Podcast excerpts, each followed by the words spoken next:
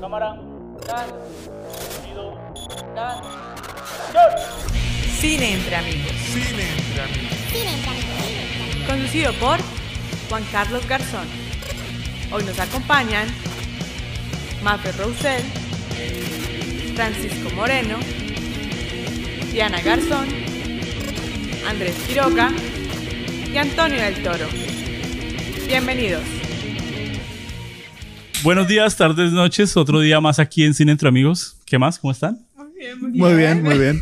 Hoy nos acompaña Andrés y Francisco desde Colombia. ¿Cómo están? Hola chicos, ¿cómo están? Muy Bien, bien. bien. Saludos, saludos. Fuimos al estreno de una película que me, que me gusta mucho, mucho. Me gusta mucho el personaje. Se llama The Batman. Va el intro. The Batman. En su segundo año luchando contra el crimen, Batman explora la corrupción existente en la ciudad gótica y el vínculo de esta con su propia familia. Además, entrará en un conflicto con un asesino en serie conocido como el Acertijo. Dirigida por Matt Rivers, lleva su estreno el 4 de marzo del 2022. The Batman.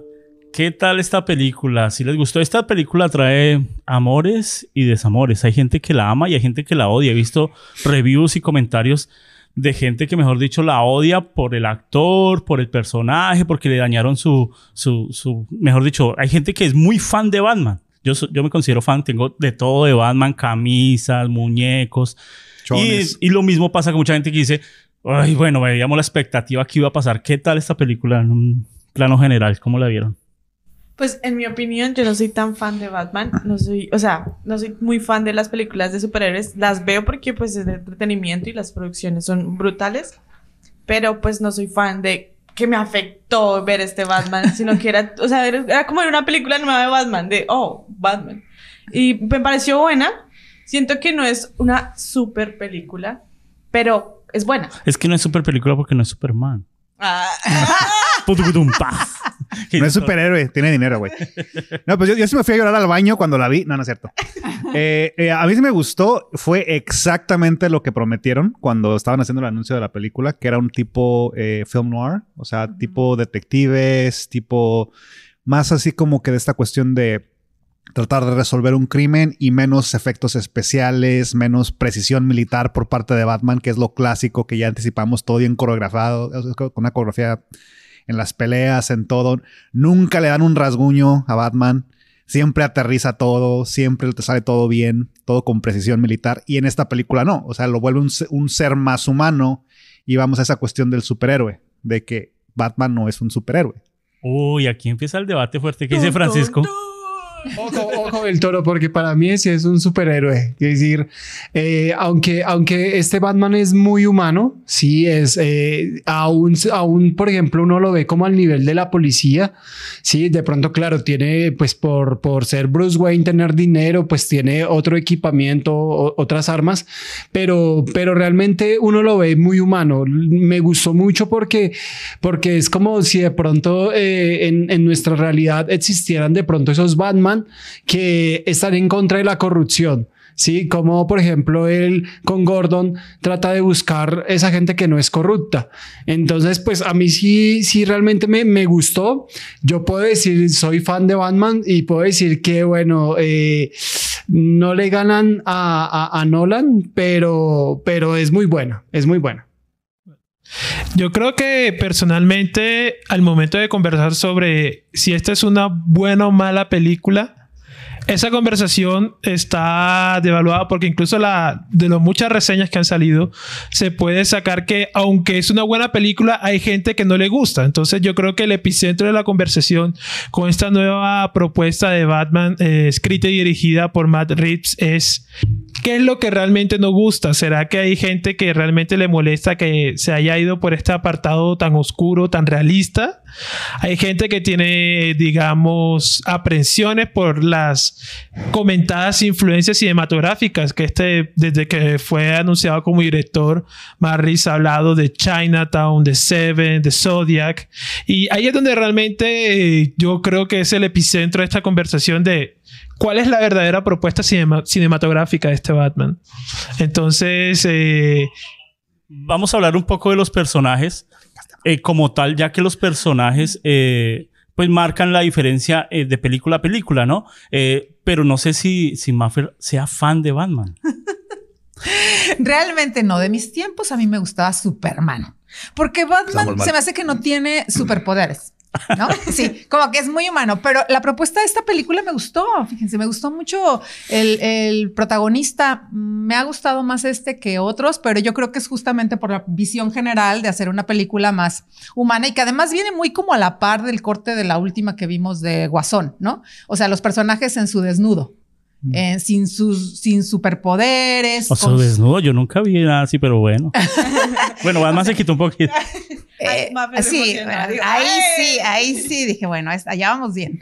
Eh, pero sí, ver a los, per- a los personajes en sus defectos a mí me parece muy entretenido. Pero el reto de estas películas es que, bueno, nosotros ya sabemos que- quién es Batman. O sea, no, no vamos a decir, oh, ¿cómo va a ser este personaje? Oh, ¿qué va a ser este superhéroe? Nosotros sabemos quién es. O sea, ya sabemos qué va a pasar, mejor dicho, en la vida de Batman. Pero entonces es presentarnos otro Batman. Un Batman que de pronto no habíamos visto con Tim Burton, no habíamos visto en Dark Knight, sí, en, en- en El Caballero Oscuro.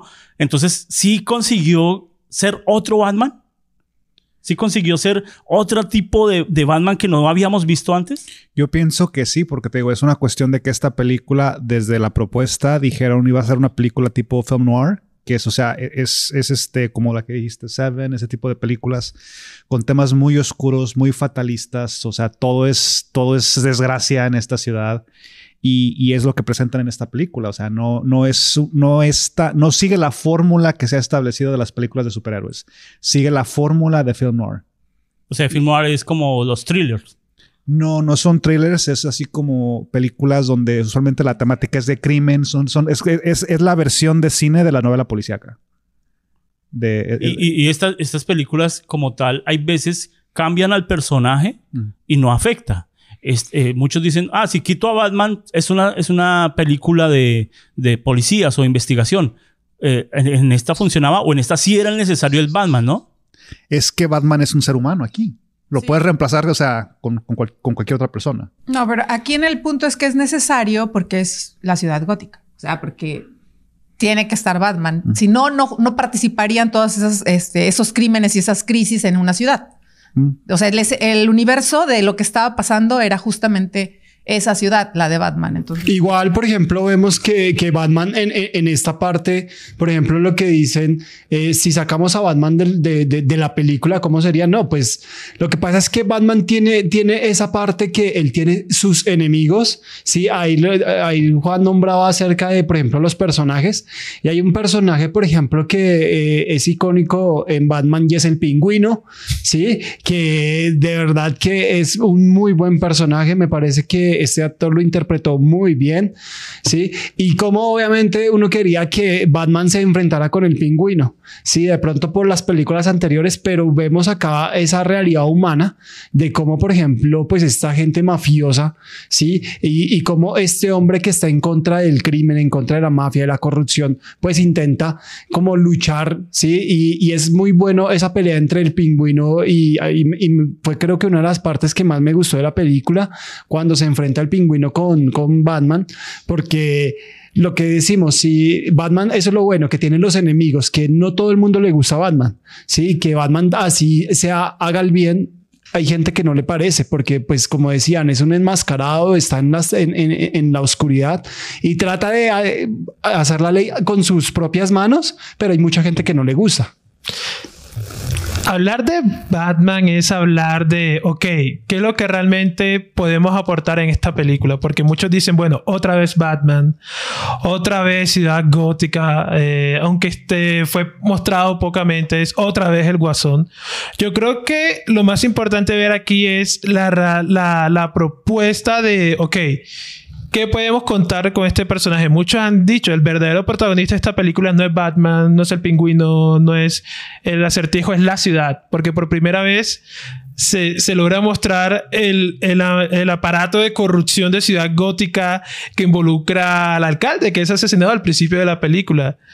Es, es realmente llamativo ver las reacciones de todo el mundo porque así como hay personas que quedan encantadas con el pingüino, que les gusta este personaje, que de hecho como funciona el modelo de entretenimiento ahora va a tener una serie de televisión en Y va a- HBO exacto, Max. va a tener una secuela. Entonces, eh, es, es- es ver cómo, cómo realmente existen estas eh, interpretaciones del personaje. Porque realmente lo bueno de cada Batman, porque yo siento, Batman es un poco como James Bond. El James Bond que viste en el cine es tu James Bond. Lo mismo sucede con Batman. Hay gente que vio las películas de Keaton en el 89, hay gente que vio las películas de Christopher Nolan a partir del 2005. A mí personalmente mi Batman favorito es el, Ben- el de Ben Affleck.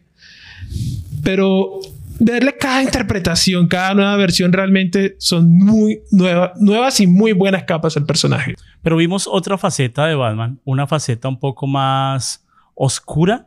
Cuando vimos El Caballero de la Noche y uno empieza a comparar, ¿no? Uno dice, uy, este Batman sí es oscuro. Y llegan a ser otro más oscuro.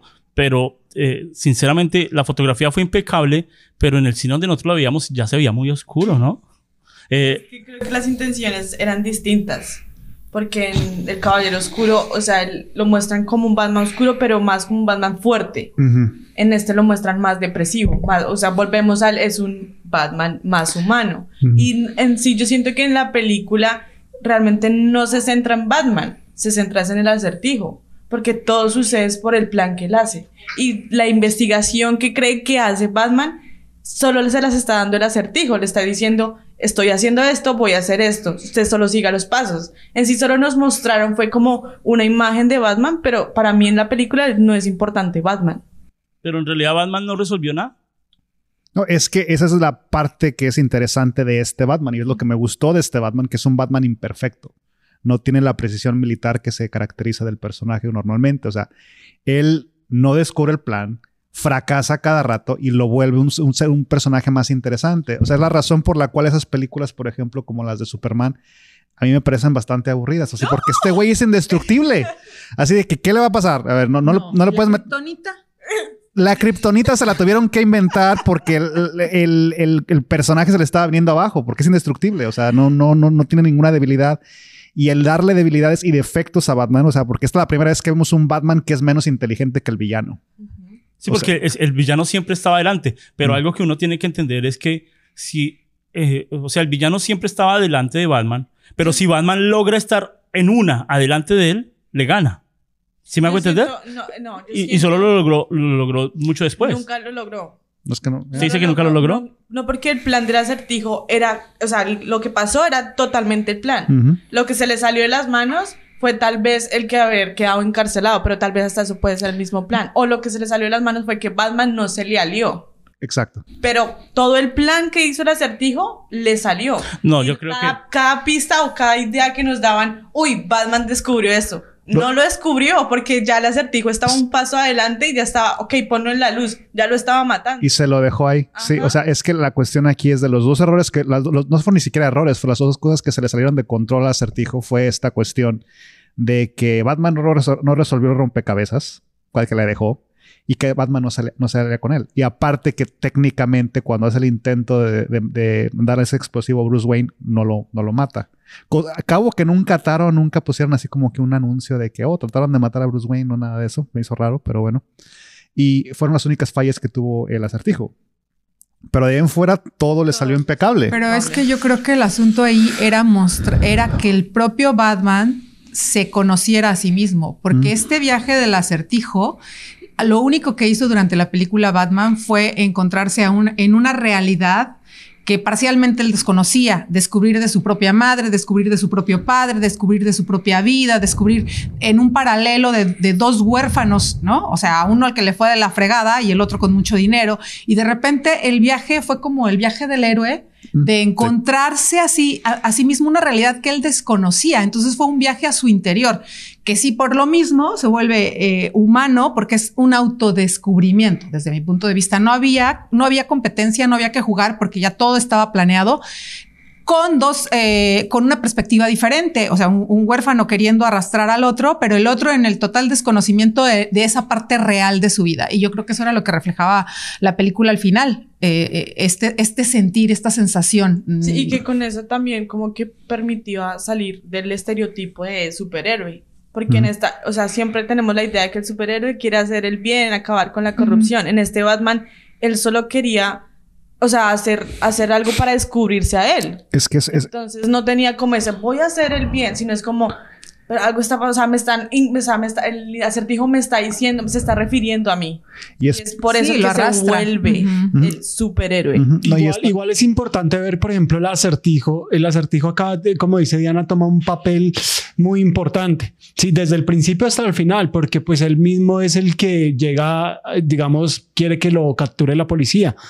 Pero, pero vemos como, como por ejemplo, Batman, digamos, yo pienso que acá más que descubrirse él, sí, saber, porque todas las pistas obviamente que el acertijo le deja, era como pues para descubrirse, pero también porque Batman como que luchaba dentro de él mismo por su pasado y también por hacer el bien, porque pues igual Batman de una u otra manera, él lo que no quiere es que pues Gótica caiga en esta caso- casos de corrupción tan grandes que, que se viven en esta ciudad, sí, pero también obviamente eso lo lleva a también descubrirse a él interiormente. Pero ahí yo creo, yo creo que, yo creo que Batman no le interesaba tanto como Ciudad Gótica como ser superhéroe de Ciudad Gótica. No. Él, él tenía, eh, bueno, yo noté que este Batman era como un poco más emo de lo normal. ¿No notaron Sí, que era muy emo? Era ya.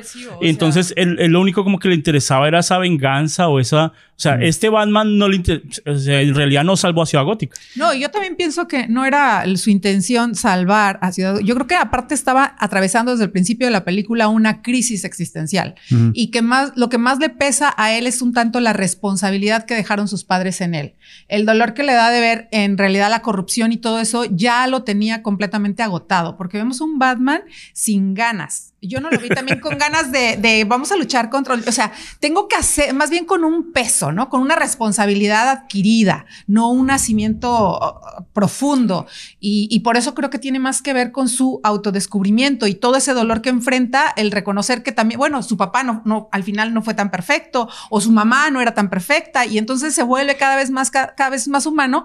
Y yo creo que en el punto en el que termina la película y lo dejan, es justo lo que él necesita como un héroe caído, ¿no? Que tienes que tocar fondo para poder eh, sacar lo mejor de ti o para poder trascender, convertirte o sufrir una transformación. Y en este caso ese Batman pasa por esto. O sea, todo lo que él pensaba eh, o que él- eran sus cimientos y por lo que él se sentía a lo mejor de alguna manera obligado, en este punto ya no existe y nos dejan lo mejor porque pues ya en la siguiente viene el guasón. Muy, muy que interesante es que uno se da cuenta de que realmente, por ejemplo, Batman, que, que sí, uno siempre ve al superhéroe que, como dice, salva el mundo, en este caso se da cuenta que no puede solo, ¿sí? Y él trata obviamente de, digamos, por ejemplo, en este caso la policía, que hay tanto policía corrupto en Gótica, ¿sí? Él trata de solamente decir, bueno, ¿cuáles son los que no son corruptos para ver si podemos hacer algo, ¿sí? Y ahí es un trabajo en equipo, porque, porque ahora, aún así Gordon también descubre algunas pistas no tan inteligente como Batman,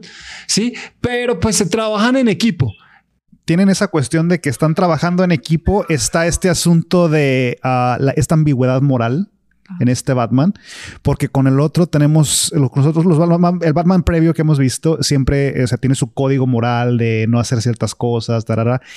Y este tiene como que un poquito más de flexibilidad, ¿no? O sea, tiene un güey ya tirado en el suelo, ya completamente inconsciente, le sigue soltando los golpes. O sea, está haciendo eh, esta relación con, con Gatúbela también, sí se llama así en español, ¿no? Sí, sí, sí, Gatú. con, con Gatúbela establece, o sea, porque ella es parte del elemento criminal técnicamente, o sea, es una ladrona y toda esta cuestión, sa- sabe que está eh, mezclada en este asunto de la compra-venta de drogas y se mezcla con estas personas, o sea, hay, hay una ambigüedad moral que yo pienso que no se había visto antes en el personaje o no de una forma tan explícita. Pero es que este Batman, eh, cuando muestran que el papá hacía parte también de esa, de ese, de ese corrupción de Ujú. política, se, se puede decir que este Batman también hacía parte de todo, Sí. de, de esos mismos, ¿no? Eh, y, y uno sentía que esta era amigo del pingüino, ¿no? Yo no sentía Sí. que era como el, el- el malo, sino se sentía como que era amigo del pingüino, de Gatúbela. En este tuvieron mucha química como actores, se siente, pero ya se notaba un poco cursi, ¿no? Yo sentía que ya, ya, pero ¿qué, qué va a pasar? Y- Son amigos desagradables, ¿no?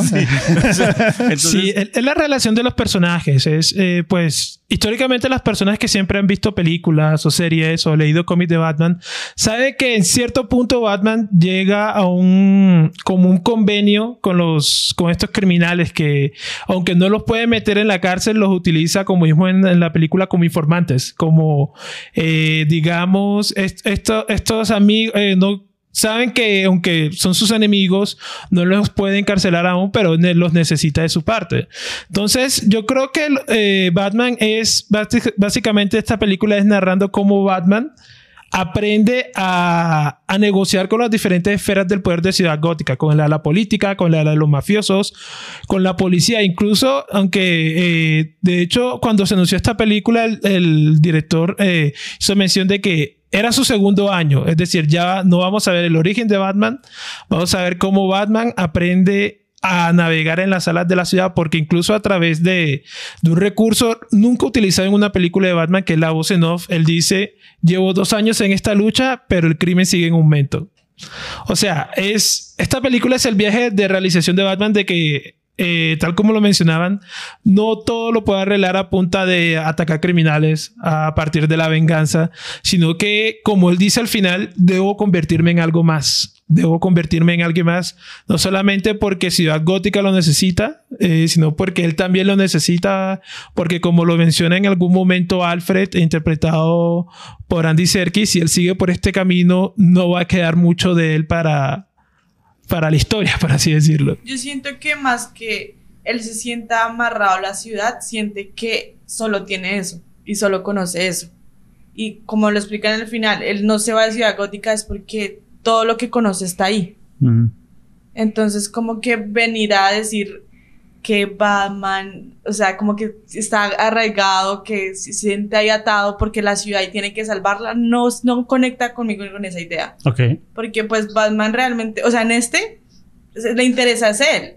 Y obviamente, obviamente sí, la ciudad y todo, pero no es prioridad para él. Le interesa todo, la- o sea, todo lo que hizo fue para descubrir la familia y descubrir como, hey, ¿por qué estoy en esto? Y más como que en ese entender su trauma también. Mm. Porque todo lo que hace lo hace a través de, ok, tengo un trauma, esto pasó y todavía estoy amarrado a él. Pero ¿qué tal, ¿qué tal esta ciudad gótica? Normalmente nosotros pues ponían a Batman en Chicago, no había mucho cambio, lo ponían en Nueva York, pero en esta arman una ciudad gótica de varias ciudades, que eso me pareció bastante interesante, y arman una ciudad gótica podrida, ¿no? Es una ciudad gótica que sí va con el Batman, me gustó mucho porque tomaron cosas de Chicago, cosas, en las exteriores se notaba que era Nueva York, Chicago, pero ya en las cosas de Londres, eh, eh, esas cosas así góticas que, que armaban y bueno, cuando miramos lo de detrás de cámaras, cuando empezaron a hacer la grabación, todo lo iban a grabar en Londres, ¿no? Y ya después veíamos, no, ahora van a Nueva York, no, ahora van a Chicago, no, ahora van. Entonces, como que Ciudad Gótica,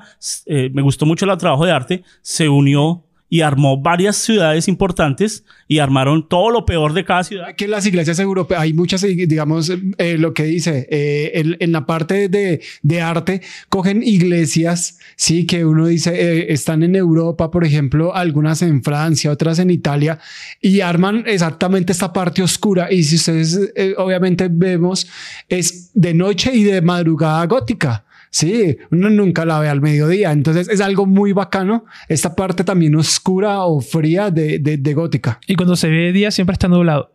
Está, está nublado o, o lluvia.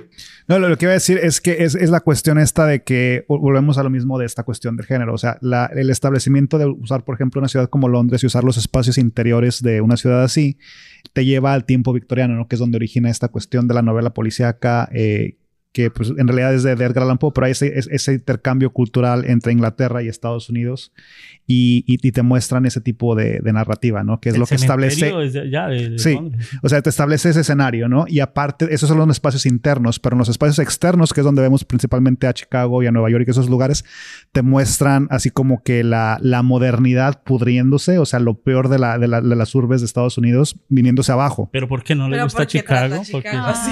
Mira, yo, la, la- Sí. estación que reconocí del tren ahí en Chicago, la estación en la película está igual de puerca que la estación de de veras. Sí, está igual.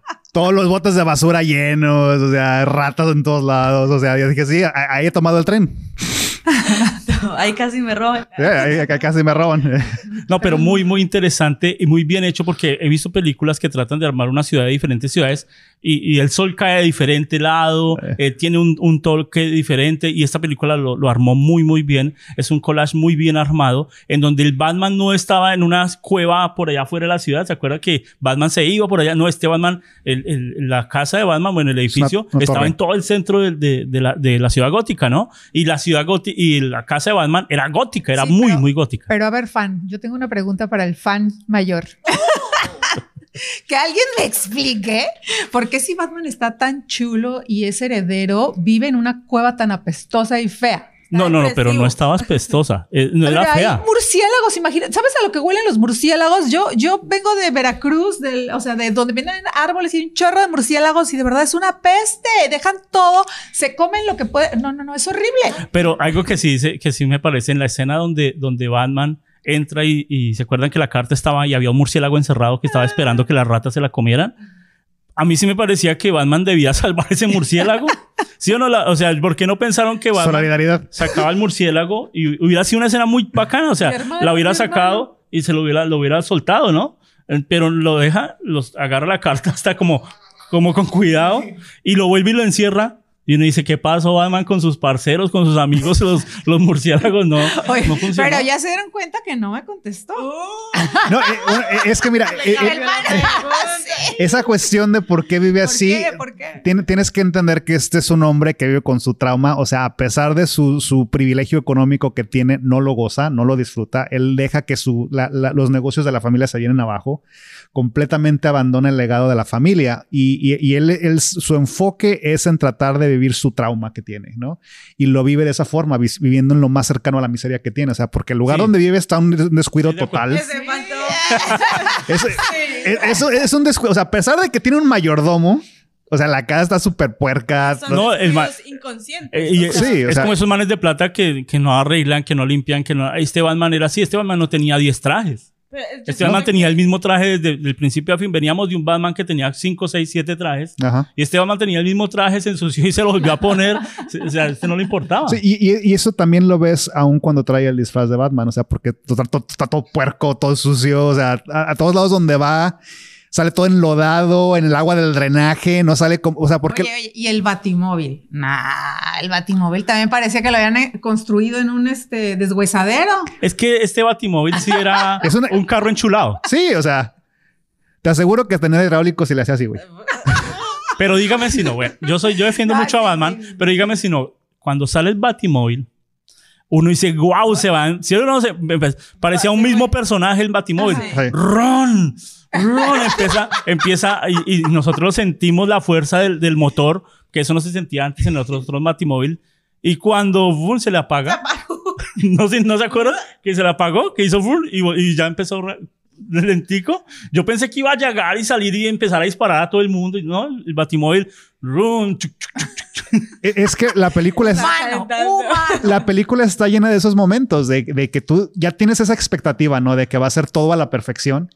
Y, y en esta película tenemos a un Batman que le ponen su arrastrada de la capa. O sea, así como que ahí le falló también. O sea, en el, Sí, en el Batimóvil le falló. O sea, hay varias cosas que comete errores.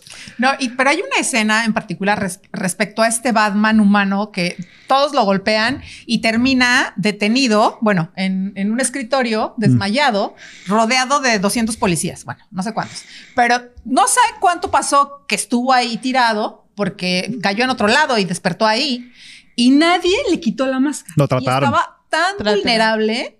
O sea, tan vulnerable. Pero creo que esa máscara no se puede quitar. O sea, Es que es casco, está le tienen que quitar todo. El otro traje. para quitarse la máscara. Pero Y- como no había como tanta curiosidad para eso. No, no, pero es- que es cuando despierta porque están tratando de, de- de levantar la máscara, pero no pueden por la forma que está diseñada la máscara y están tratando de levantarle y todo. Ahí, ahí se ve la división de la policía misma porque están unos con que, quieren- que quiero saber quién es este ¿Quién güey es? y otros que están, no, no, no. la- la- Pero ¿cuánto tiempo tenía el tipo ahí desmayado? No, pero me gustó que este Batman sí era más humano porque él no saltó del edificio, él le dio miedo. Ajá. ¿Se acuerdan? Sí. Y, y la capa era totalmente inservible, o sea, no vieron los invencibles, ¿sí? Lo- no Ah. vieron, no. ah, ¿Se acuerdan que, que decían los- la capa no, No, capa. servía? Y esta capa, en realidad, Batman no la, no la funcionó para Los nada. En, otros Batman, Los ¿se acuerda que los increíbles? ¿Se acuerdan que en otro Batman él se tapaba y era la que la cubría Sí, de sí, las sí. balas? Esta, esta capa en realidad era innecesaria. Él- No, pero y cuando salió volando, la capa no la usó. No. ¿Se acuerda cuando lo cogen los malos de la misma capa y lo jalan?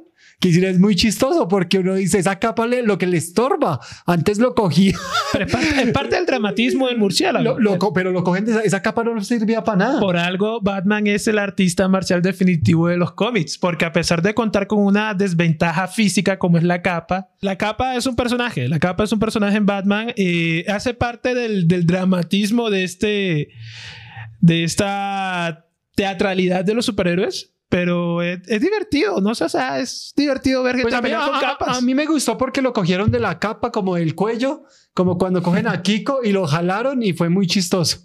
Que si esa capa no sirvió para nada. En esta el acertijo, veníamos de un acertijo de Jim Carrey, ¿se acuerdan que era un acertijo chistoso, era un acertijo como muy ya exagerado? Y este acertijo sí es un asesino en serie. Se nota que viene influenciado por el zodiaco, influenciado por varios, o sea, se not- a varios asesinos en serie los unieron y, y- y armaron este acertijo. ¿Qué tal este acertijo? ¿Sí les gustó? Sí, muy bueno. O sea, venimos desde Jim Carrey, que es como más, más loco, como más impulsivo. Y este viene a ser algo más como más Discreto. discreto y técnico. Sí. Algo que tú ves una, o sea, ese tipo de persona y dices, es un amor de persona porque siento que es inteligente, o sea, siempre como que se preocupa por él, pero realmente es todo lo contrario. O sea, es todo, o sea, todo lo que hace el acertijo es mental. Y to- todo lo que influye es mental. Y tú lo ves y es como, este no mata ni un perro, pero, baby, No, e- es, que en la película, por ejemplo, del previo, el de Jim Carrey, es una caricatura. Es, eh, toda, la película, toda esa película es una caricatura. O sea, no, no puedes tomar absolutamente nada en serio. Y en esta tienes un, volvemos a lo mismo, este es un ser humano de, de verdad. Y, y- y es algo que puedes relacionar, ¿no? Con la realidad, porque es una- un un güey que crea una comunidad de gente así de, de, digamos, idea- una ideología extrema y están, están planeando hacer un acto terrorista a través de las redes so- eh, sociales y crean su propia comunidad. O sea, algo que puede pasar. Exacto, y, y es lo que me gusta de, de esta película, que hay varias cosas que no está tan tirado de los pelos, no está tan alejado de la realidad, que, o sea, tú, lo puedes creer, o sea, como espectador dices, esto sí podría pasar. De que un güey tenga su trauma y se, voy a ir a terapia, no, güey, me voy a vestir de murciélago y voy a agarrarme a chingazos con la gente. Eso voy a hacer, güey. Algo que pasa en Batman es que uno como le coge cariño como a los malos. A uno le agarra cariño al Joker, uno le agarra cariño. Y a este me gustó mucho porque uno dice, oiga, esta ciudad necesita un acertijo que empiece a matar, ¿sí? Que empiece a matar corruptos, que empiece a quebrar todos los, los malos. Porque él en realidad lo que hacía era matar a los corruptos. Sí. O- y, y hacía que Batman los, los descubriera, no más. O sea, no era... Había que descubrir al, al criminal, pero él descubría a los demás, ¿no? Aquí, aquí en Bogotá, aquí en Bogotá necesitamos un Joker y a nivel nacional. Lo necesitamos porque sí se le coge cariño y, y- y es verdad, eh, este loco mataba a los malos. Entonces yo decía, "Ah, es, es el héroe. Demasiado radical su forma de pensar.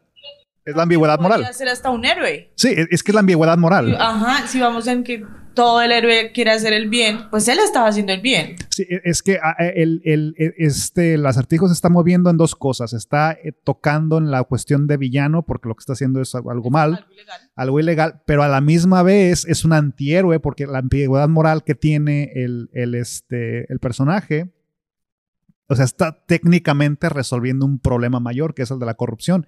Y sobre esa vena, o sea, en- o sea, viviendo aquí en Chicago, o sea, la parte más creíble de toda la película fue la corrupción. Así como que cuando me dijeron, no, pues hay- es una conspiración, todo el mundo está involucrado, güey, se va a venir abajo la ciudad. Yo así como que sí, güey. O sea, no me costó nada de trabajo. Yo lo acepté como una realidad. Así dije, sí. ¿Sabe dónde está el club? ¿Dónde está el club? Ya, a- a- de que- o sea, yo, yo, yo, yo, vi la ciudad y dije, "Ay, ay, güey, está Chicago, güey, todos los problemas que tenemos de que agarran a un criminal, a los dos días ya está libre, o sea, toda esa cuestión de la reincidencia, de que hay, hay un caos, una falta de control, o sea, todo eso era súper tragable, o sea, yo me lo creí todo porque pues, así vivimos. A mí me gustó mucho Los Malos, pero también en la parte del Batman, eh, cuando él era Batman, yo me la creía, o sea, a mí Sí. me gustaba. Pero a ustedes les gustó cuando él era Bruce Wayne? Parte. O sea, ahí... En Batman se notaba lo inflado, los músculos, se notaba lo gigan, pero cuando quedó sin, sin el traje era flaquito, era... O sea, se notaba que no... El, el error fue descamisarlo. sí, Así cu- cuando estaba con la camisa toda guanga, quién sabe cómo esté abajo, güey. Yo no los sé. trajes grandes ustedes ya... Sí, o sea, quién sabe cómo está, pero o sea, era, era innecesario que ese güey saliera sin camisa, o sea, Ay, no, esa fue una buena escena. no, la, la escena es buena, pero así como que, güey, estás más enclenque que yo, cabrón, no mames, o sea, Ay, ¿para que vamos tan lejos. O sea, y, y- y necesito, y necesito hacer todo el plan en el piso, sin camisa, Así, llorando. con, con- exacto, tanto Bueno, din- sí, el No tienes un pizarrón, güey, tanto dinero. No, ya deja tú el pizarrón en la pared. A mí también esa escena de hacer el plan en el piso fue complicada porque con la flojera que se ve que la depresión que traía, o sea, eso te implica bastante energía. Era más fácil en la pared. Escribir con lata es difícil. Pero nunca vimos a este Batman comer nada, nunca vimos a este Batman dormir, No. nunca vimos a este Batman hacer, ir al baño. Co- ¿Se come su- sus cerezas o qué le dio? Eran Sí, eran como unas unas frutas, no sé Sus qué. frutos secos. Entonces, Batman vegano, güey. No, pero a mí, la verdad, eh, creo que este Batman, la máscara le queda de pelos porque tiene una cara tan angular Sí. que se veía súper guapo. Pero yo creo que esta, y hablábamos con Antonio de eso, esta máscara también fue como inflada porque él su Él cabeza y el cuerpo lo inflado, entonces se veía una cabecita chiquita. ¿Sí o no? Entonces necesita un casco más grande para que se Frentón. para que fuera Se veía frentón el güey. entonces, y la nariz era un poco como ñata, ¿no? ¿Y ustedes recuerdan que este Batman no, no se afeitaba? Este Batman era todo.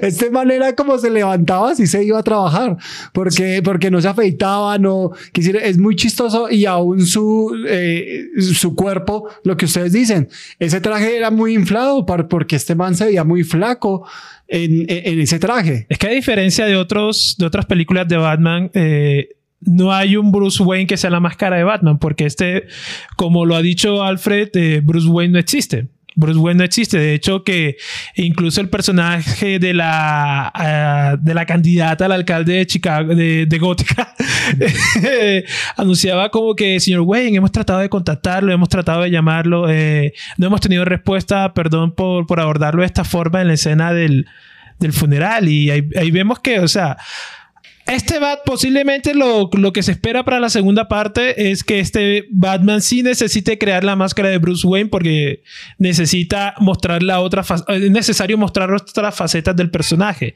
que fue una de las grandes críticas de esta película que no, eh, no hay un Bruce Wayne realmente atractivo porque eh, básicamente Batman le consume 24/7 tiempo a, a este eh, Robert Pattinson Y- que, y que ha ese- causado sensación. Y este Bruce Wayne es todo depresivo, que se la pasa uno con el pelo en la cara, siempre con es los ojos negros. Wayne- es un Batman inspirado por Kurt Cobain. Es un Batman inspirado por Kurt Cobain. El, el- incluso el guionista dijo, cuando yo escribía la película, eh, me, me la pasaba escuchando música en Nirvana. O sea, no puede no ser depresivo. Sí, sí, est- está muy. Y ahí se acierta mucho que es un Batman inspirado en Kurt Cobain, pero también parecía un poquito ya exagerado tras de que es emo, tras de que el actor tiene esa cara, porque Ah, el actor bueno, tiene esa cara. sí. Entonces lo pintamos acá, le dejamos escurrir la pinturita y se notaba que era muy bien trabajado ese maquillaje para que se viera así. Y tras de eso pongámosle el pelito acá. Entonces de pronto los hemos volverán. Vamos a ver. pero sí me parecía un poco exagerado. Eh, hay veces lo lento, lo lento en que iba este Batman, hasta para caminar iba lento, ¿no? Por eso dura tres horas. Eso, eso, Arrastrando eso lo las da el patas. director. Eso lo da el director. Pero justamente yo creo que es eso. Necesitaban poner a Batman hasta el fondo para que en la siguiente película, y como dicen, ya pueda ser la máscara de Bruce Wayne, ya pueda ¿Será? comportarse. Yo creo que sí. que no. Yo creo que no va a llegar al punto de separarlos. Yo Eh. creo que él va a seguir siendo Bruce Wayne y va a seguir siendo Batman. Sí. Y la actitud de Batman va a ser la misma en Bruce Wayne. Es que uno de la- una, de las partes así temáticas del- del- de, la his- de los cómics de, de Batman es de que eventualmente Batman se traga a Bruce Wayne. O sea, Batman eventualmente se vuelve la identidad verdadera y Bruce Wayne es el disfraz. Y creo que para allá va. O sea, que, que, Ah. Que tal vez va a surgir un poquito Bruce Wayne en la siguiente película, pero va a ser una cuestión así de que solo lo necesario. Y eh, eventualmente, o sea, porque es lo que vemos en este Batman, que, que va- eh, Batman se ha tragado completamente a Bruce Wayne y, Sí, y parte sí. de esta cuestión de que lo vemos así todo triste, todo depresivo. O sea, lo que él está buscando es en una situación ideal la redención, pero en realidad lo que está buscando es la muerte. O sea, estamos viendo aquí un Batman que todo no le importa nada se rindió. un Batman rendido, exacto. No le importa el legado de la familia, la, esta imagen majestuosa que tenía de sus padres completamente desintegrada y ahora está buscando tratar de encontrar la redención a través de la autodestrucción, en la única forma que él tiene, que es esta de ponerse un disfraz y hacerlo pero lo cambió de Batman. completamente cuando. Sí, claro, el acertijo siempre iba primero. Pero en el último, yo digo que el acertijo no alcanzó a completar el plan, porque el plan de él era que toda Ciudad Gótica se inundara Mm. eh, y que todos fueran a ese lugar, ¿cierto? A ver si entendí, todos fueran a ese lugar como un estadio y, y- y haya una masacre completa de todos los acertijos que lo seguían. Y eso no pasó. Pasó de que Ciudad Gótica se inundó, pero entonces llegó justo Batman cuando los, los manes iban a disparar y ya empezó a acabar con todos. Esa escena fue, o sea, ahí le ganó un poquito al acertijo y no alcanzó a completar el plan. Porque el plan iba y el acertijo se, puso, se volvió, se, se puso muy contento desde la ventana cuando veía las explosiones. Esa escena fue muy, muy buena. Pero entonces Batman llega y acaba, el acaba todo el plan del acertijo matando a todos los otros. O sea, ahí fue donde yo digo que eh, Batman le ganó y solo le faltaba un paso adelante para decirle, No, pero en esa cuestión, una cosa, no los mata, los deja colgados de una pata. Ah, o sea, les perfora las piernas con un gancho y los deja colgados como carne, pero no los mata, porque eso estaría mal. Eh, pero los deja ahí colgados y es, es que esa cuestión establece eh, esta como el, el símbolo de Batman que supone que es un símbolo de esperanza, ¿no? No, no llega y los salva a todos, no rescata a todos, no, no, no, no interrumpe el No plan, a la- el no, plan impide pero el es que plan. ahí voy. El man estaba votado, Ajá. ya, ya, pues ya maté a esta gente, ¿sí o no? Llegó Gatúbela y, y- y tras de eso coge y se inyecta una superadrenalina. Yo no sé qué fue Sí. lo que se inyectó. Y se levanta con más rabia. Es que ahí se lo hace es porque ya hay una relación romántica entre él y Gatuela. Ya hay como, eh, como que le encuentra el ser, como que ser responsable de otra persona, como proteger a esa otra persona. Y en ese momento Gatuela está en peligro. O sea, claro, llega Gatuela, lo salva, pero después lo coge otra, la coge otra y le empieza a llevar, se la empiezan a llevar. Y ahí es cuando él reacciona de, oigo, oh, estoy La tengo que descubriendo que tengo gente que me importa. Ajá, saberlo. ahí ya hay una Y es motivación de vida diferente. Entonces, por eso que él se inyecta la adrenalina y se pierde totalmente. Y en ese momento solo es, quiero salvarla y no me importa si te mato, ella debe estar bien. Pero yo creo que ahí, ahí empezamos a ver la transformación de este Batman, que no le importaba nada y ya ahora ve que la gente se va a electrocutar. ¿Se acuerdan que se iba a electrocutar? Porque él decía, Ya bueno, sé. ya se jodieron, si no le importaba nada. ya- ya- pero ahí ya hay, un, hay como una renovación del Batman y dice, voy a, y se, se manda a sí mismo y corta el cable, electrocutándose a sí mismo, se puede decir. Ujú. Y, empi- y, y esa toma sí se ve muy gringa, muy americana, donde Pero- él sale con la luz, y es la única luz que ilumina, y toda la gente viniendo con él, ¿no? Esa- muy, muy buena esa toma. Esa es una toma en la que se ve el proceso de la, del ave fénix. Ok. Es la muerte del héroe renovándose a sí mismo y volviendo a nacer. Por eso es y por eso y, y está. la toma es increíble porque, si, si, me- bueno, uno que es el director de fotografía le dicen, necesito que Batman se vea aquí como, como que cambió, ¿no? Ujú. El Batman anterior no hablaba, era así, andaba despacito, y este sí abrió las, Ah, la- la lugar- para que la gente fuera, ¿sí no? La gente fuera detrás de él. Entonces ya se veía y ahí sí ya uno, oh, Batman, I love you. Sí, ya, porque hubo un momento donde yo decía, pero qué va. Y bueno, y queremos contar una anécdota. Nosotros cuando estábamos justo en esas escenas, ya, ya casi a lo, a lo último, eh, eh, eh, y, y vi que a otras personas le pasaron en otros cines. Porque yo vi varios lugares que, oiga, me pasó esto. Y yo, ¿será que, que están haciéndolo tendencia o algo? Entonces estábamos viendo película, la película normal y se apaga la pantalla, ¿sí o no? Va- vamos a mostrar imágenes ahí, ahí en el podcast y empieza a sonar. bli, bli, bli, bli, bli, bli, bli.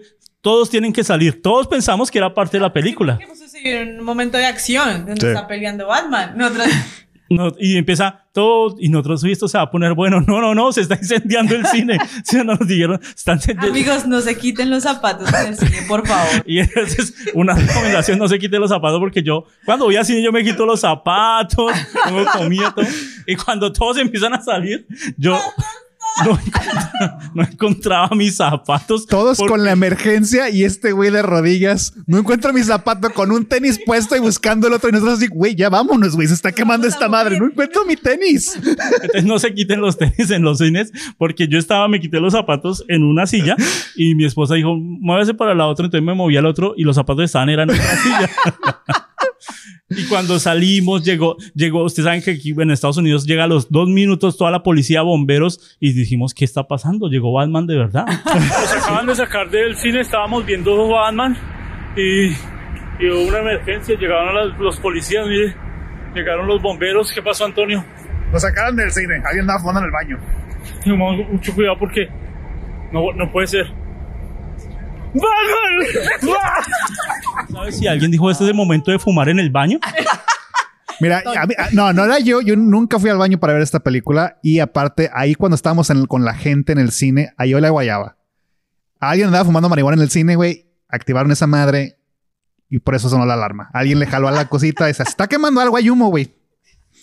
Ahí olía a guayaba. Eso hace que el Qué cine, eso hace que el experiencia. cine nos dé otra boleta, ¿sí? otro ticket para entrar y para volver a ver y otra vez se vio Batman, o sea, otra vez volvimos a ver Batman, otra vez volvimos a, a- a- Wow, o sea, no se echaron nada más tres horas. sino no, no, no, seis. nos echamos como cuatro horas, O sea, y íbamos a salir a las nueve de la noche, salimos como a las 12, ¿no? Ah, sí. Porque devolvieron la película unos 20 minutos y otra vez ver a...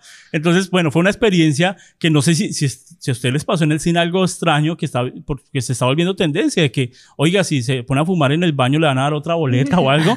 Entonces, no sé si... Escríbanos, escríbanos si está pasando. Ay, no, yo no ¿Cómo le fue a usted eh, viendo Batman? Aquí en Colombia fue algo chistoso porque, porque no, no hubo esa experiencia, pero cuando íbamos a entrar y fui con mi familia a ver la película y, y, en- y- y nos pidieron fue el carnet de vacunas.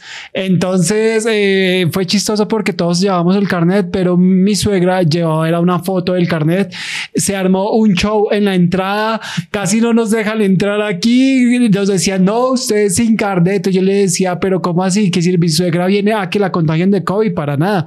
Fue, fue chistoso, no, no, no fue lo que pasó con ustedes, pero acá en Colombia es diferente y no nos daban otra, otro ticket. Pro- La cobran doble. Se la cobran doble. Esta película tiene una textura como de, como de, peli- de película en el sentido de, de cinta. Sí. Entonces, eh, yo estoy, pues, porque me digo, oiga, ¿cómo alcanzo a tener esa textura en el cine? Y dije, eso fue grabado a pura cinta. Investigué, pero no, fue grabado en digital. Pero el rollo es que ellos la graban en digital, imprimen la cinta, o sea, cogen el digital, imprimen la cinta y devuelven a escanear la cinta para tener esa textura tan, tan... Oh, o sea, es un trabajo bastante eh, mamón porque uno dice, ya la tienen digital y coge y la imprime, la, la imprime en cinta y después vuelve y escanea la, la cinta. Entonces, eh, es un, un dato que para los que nos gusta la fotografía, pues es difícil alcanzar esa textura simplemente con un filtro. Ah, filtro Batman. No, no, no. Tiene que haber un proceso de fotografía, un proceso eh, en donde para ver esa película, en nuestro cine estaba muy oscura. Después puse a investigar y dicen, si vieron la película en su cine estaba oscura, significa que tiene que cambiar de cine. Porque eh, el cine ya está, el, el proyector ya está muy viejo y en otros lugares la película sí se veía muy clarita. Y yo la he visto en digital también en internet, he visto los cortos y sí se ve muy bien, se ve muy clara. Nosotros decíamos, esta película se ve muy oscura, ya está muy, muy dark. Oye, pero ese cine es nuevo. Sí, raro, raro. de los más Creo que nuevos de esa aquí. Es la única innovación de esta película porque eh, Greg Fraser, que es el director de fotografía que junto con el director desarrollaron este proceso, también fue director de fotografía de una serie muy popular llamada The Mandalorian. Y eh, para estas escenas eh, cerca de la batiseñal, eh, donde, está Bati- donde está Batman, donde está Gordon, donde está Catwoman, utilizaron el mismo sistema de proyección digital que se conoce como The Volume, que digamos funciona para quitar un poco esta dependencia que tienen los cineastas de las pantallas verdes y las pantallas azules. Entonces vemos que está cambiando la forma de grabar películas y, es posible alcanzar no solamente este, este estilo de, de integración de lo digital con lo físico, sino también crear experiencias audiovisuales en digital que se asemejan a estas viejas películas de los 70 y de los 80 que eran 100% grabadas en filme. Qué chévere que dejan cosas abiertas, ¿no? El último, ¿quién era? ¿El Joker? Sí. Sí. Todos estábamos esperando que saliera un Joker del antiguo, ¿no? Como que, uy, hubiera sido buenísimo, pero este Joker sí es de como el, el actor joven que está, que hemos visto en algunos cortos, en Sí. algunas, algunas ideas, y dejan cosas abiertas como el pingüino, ¿no? Y la escena del pingüino, bueno, sabemos que la escena más brutal de persecución fue esa del pingüino, fue increíble, pero la que mató de risa fue cuando salió y empezó, empezó a caminar como un pingüino. Yo pensé que lo iban a, a matar o lo iban a encerrar, pero lo dejaron abierto. No, e- es que, o sea, e- esa es la, o sea, y esto lo digo de alguien que vive una ciudad que, pues, ciudad de mafia. Históricamente aquí ha sido así, ¿no? Eh, y- es esa cuestión. O sea, y, y- y el pingüino tiene hasta un acento de Chicago, o sea, un acento bien marcado de Chicago de, de dos, tres generaciones atrás. Y en, en esta cuestión de que ciertos mafiosos pues eran intocables, ¿no? Porque siempre tenían a alguien de que, pues mira, güey, están buscando por esto, te pago una lana y tú vas a la cárcel por esto, güey. Pues es que el Pero ahí fue Son pingüino intocables. era Intercambio, el ¿no? jefe del club donde el, el, La ma- el- o sea, de, el- de la policía, el jefe de policía iba a pasar el tiempo. Sí. O sea, para pasar el rato. Entonces, que el jefe de policía vaya al club del pingüino, que es un mafioso, y que sean amigos, es imposible que lo encierren. Claro, es intocable. Y cómo usan estos elementos de repetición para crear un poco de comedia, ¿no? Cuando Batman entra y después entra Bruce Wayne y están los gemelos y al gemelo, y siempre al gemelo. Cada vez más madreados los gemelos. cre- Crea un poquito de comedia mostrando esos elementos de repetición, haciendo la misma escena. Bueno, y dejemos la misma cámara, ahora va y se cambia, es Bruce Wayne y vamos a hacer la misma escena y este, este gemelo va a ser el más madreado. No recibieron los, los más golpeados en toda la película no fueron Batman, fueron los gemelos. Cada vez salían con algo roto. Todo hinchado el güey al final. Pero eh, el pingüino no, no acaba ahí porque va a estrenar una serie en HBO, solo del pingüino. Oh, ¿sí? Entonces, por eso es que dejan este pingüino abierto. abierto, lo dejan, eh, ya abrimos el personaje, nosotros ya entendemos al, al pingüino, al nuevo, Ujú. eh, y decimos, quiero saber más de él, ¿no? ¿No les parece que usted dice, uy, quiero saber qué está pasando, cómo llegó ahí? ¿Qué-?" Entonces, va, va a haber una serie en HBO del pingüino y va a estar muy interesante con este mismo pingüino. Sí. O sea, no es un pingüino aparte. Es, es como el, el, el punto. Ay, güey. El punto donde todo lo de corrupción y todo lo que pasa en la ciudad, él lo sabe. Pero es increíble porque Entonces- como habl- cuando hablamos de construcción de personajes, eh, vemos que siempre el malo nos deja una huella particularmente especial, ¿no? Y de repente los malos cobran bastante relevancia en películas siendo protagónicos, como todos yo creo que lloramos cuando vimos la de Guasón y de repente en- entiendes mucho más de ellos, ¿no? Son ricos en experiencias, en vivencias, en cómo te narran y cómo te presentan. Evidentemente en ese punto yo sí creo que importa bastante los actores que interpretan a los villanos, ¿no? Porque Mm. eso es lo que los hace eh, eh, y encariñarnos con ellos y querer saber más de ellos, aun cuando son malos, ¿no? O aun cuando, si volvemos a Maquiavelo, el fin no justifica los medios y los tenemos que condenar moralmente, podemos entender un poquito más de ellos, ¿no? Y yo creo que esta película va de eso. y es que la cuestión aquí es de que los eh, villanos van a- en realidad son los que mueven la película. Porque, o sea, Ba- Batman, o sea, ok, ya- ya- si consideramos, o sea, no tiene superpoderes. deprimido, necesitaba su Prozac. Sí, Vamos. sí, no, es que haz de cuenta, Ba- Batman, o sea, pues siendo Ba- Ba- Batman como Pues personaje, par- o sea, si siendo el personaje que es como es, o sea, Batman puede ser tu abuelita, güey. O sea, la verdad, tienes dinero para comprar las armas, para todo lo que tiene, todos sus aparatos que tiene, cualquier persona puede ser Batman. En cambio, los otros personajes que los villanos tienen sus, sus experiencias muy únicas, muy especiales, que los individualiza. O sea, porque, por ejemplo, el, el pingüino es un ser completo. eh, el acertijo es un ser completo, se completa a sí mismo cuando logra por fin su cometido. Y es, digamos, ya implícito que el guasón va a ser un ser completo, porque ya está ahí el Sí, guasón no. tal y cual como es, como va a ser. Este guasón no es maquillado, este guasón pasó algo de... En el cómic es que se que, Sé que, que un- tuvo un accidente. una- sí, es una, tiene, eh, quimi- una, una quemada ¿Ácido? química, es como ácido, y, y por eso en, en la, eh, se ve la silueta en esta película donde le ves como, como bultitos así en el, en el rostro de lo que le quemó. Y le ves la cicatriz, creo, no, no, no, sé, no sé muy bien, pero creo que va a ser un guasón al que tiene la, la misma cortada que la de Heath Ledger, pero no le sanó Ah, y le alcanza a ver los dientes desde acá. O sea, va a Mm. ser más, más gráfico, creo. Pa- pa- para, eso pinta.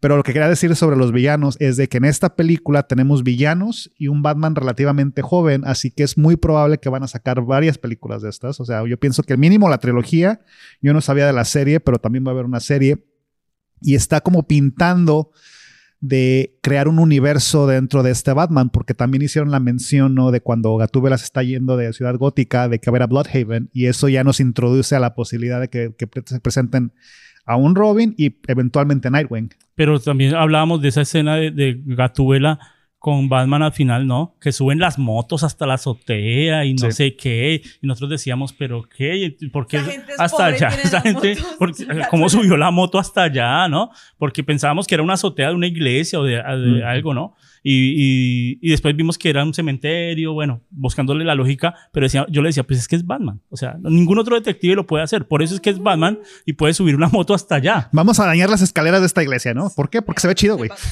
Soy Batman, güey. Entonces, para terminar, eh, de, de una conclusión y cuánto le dan a esta película. Pues yo tengo una pregunta. Ok. Ver. dicho como muchas cosas bonitas de Batman. y, Ay, sí, la película.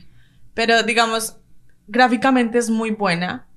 Pero en cuestión del script, ¿ustedes sienten que estuvo bien? En tanto diálogos que tuvieron. Porque, digamos, yo sentía al Batman en diálogos muy planos. Es que Cuando hablaba con Catwoman también, como que eran muy específicos. Y, o sea, como que no me conectaba el diálogo. Me conectaba más la situación y lo que mostraban gráficamente que realmente el diálogo que ellos tenían. Es una cuestión de, eh, de, de género. Te digo, esta es una película que se quería clasificada como film noir y este tipo de películas son así. El diálogo, o sea, eso yo, yo, yo antes de verla ya sabía que iba a tener mucho diálogo, no, no un diálogo muy activo, pero muy prolongado, donde te tienen que dar toda la información, porque si no te pierdes en la trama. O sea, te tienen que dar todas las pistas, tienen todo, todo eso, y es, y es una cuestión de novela Pues en la primera media hora Batman no habla. No, no, no habla, pero lo- lo- el- Digamos, las establece el escenario. que tiene, no, o sea, siento que no eran necesarias. Pero, ¿sabes también yo que creo, considerando que, que sí po- podemos dilucidar que va a ser una trilogía, Dilucidar. palabra dominguera. este, que va a haber una trilogía y que entonces el autor o el escritor de esta, tri- o sea, para poder hacer la primera tienes una idea general de la segunda, la tercera, cuarto y quinto, o quinta, la- las que haya, y entonces empiezas trabajando con una progresión del personaje. También tenemos que es el eh, nuevo el actor en este personaje y yo creo que también sentí como esa cosita de, de que como actor cuando hasta que te empiezas a sentir cómodo en el personaje, ¿no? Entonces yo creo que una, una parte podría ir, o sea, a lo mejor de verdad el guion está mal, yo no me atrevería a decir eso, pero me refiero a que, a que podría ir en que necesitamos ver la 2 y la 3 para terminar de entender la justificar. 1. No, la verdad, Y- para, te- para entender este tiene que ver Crepúsculo, tiene que ver una. No, cinco.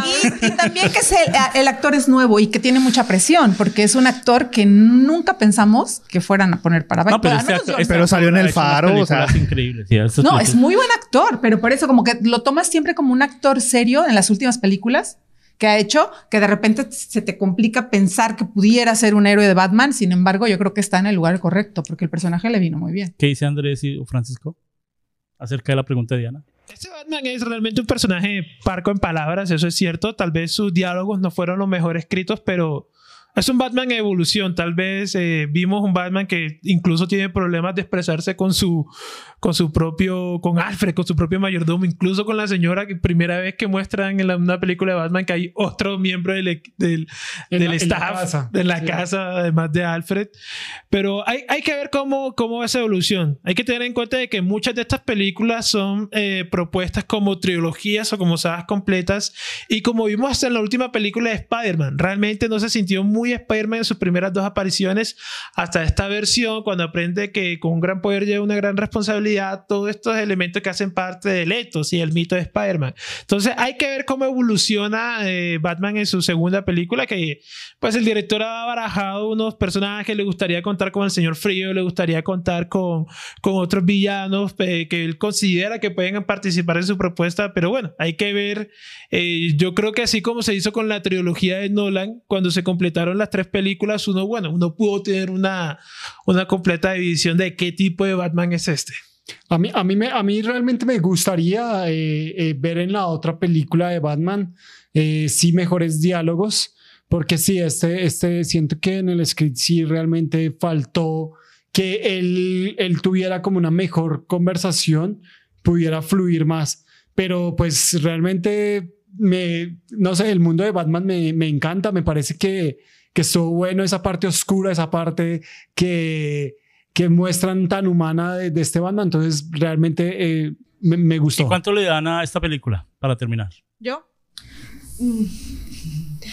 Yo le haría como un 8, porque no soy fan de las películas de superhéroes, pero siento que esta, o como las últimas de la franquicia de DC, como la del Joker y esta de Batman, han tratado de mostrar eh, más lo humano y también como los síndromes que la gente puede tener.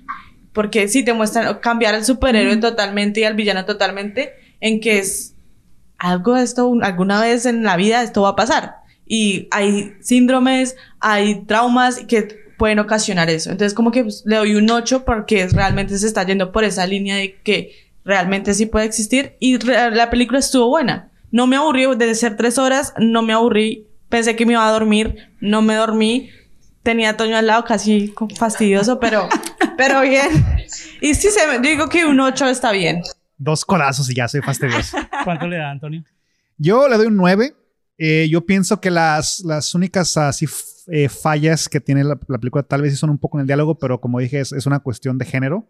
Es algo que va con, con el tipo de película que es. Y este, por eso le daría un 9. Me pareció visualmente muy buena, la música es muy buena, eh, la trama es buena. Me gustó esta cuestión de que ya no están haciendo estas películas de que, ok, este es el villano y todo se rola alrededor de esto porque tienes aquí al, a Gatúbela, tienes al pingüino, tienes a, a- al- al- al- al guasón y, a- Tienes y al acertijo. grandes. Sí, claro. Son los grandes, me los avientas todos de un jalón y ya puedo eh, anticipar la siguiente película de que no va a ser tan lenta, porque la película, a pesar de que es de tres horas, es una película dinámica, eh, eh, o sea, es, es lenta, pero ah, siempre hay movimiento en la trama, ¿no? ¿no? No es así como que estática en ningún momento, y a pesar de ser tres horas. Lo único que, la única queja que tendría es esa cuestión de incluir cada entrada mel- me- melodramática que tenía el Batman, de que... Así como que, güey, Se parecía a la música de, de Star Wars. Sí. Yo, yo- yo- así como que que si este güey dejara de arrastrar las patas, no duraría tres, peli no duraría tres horas la película. O sea, como que, güey, güey, ¿Cuánto le das, Maffer?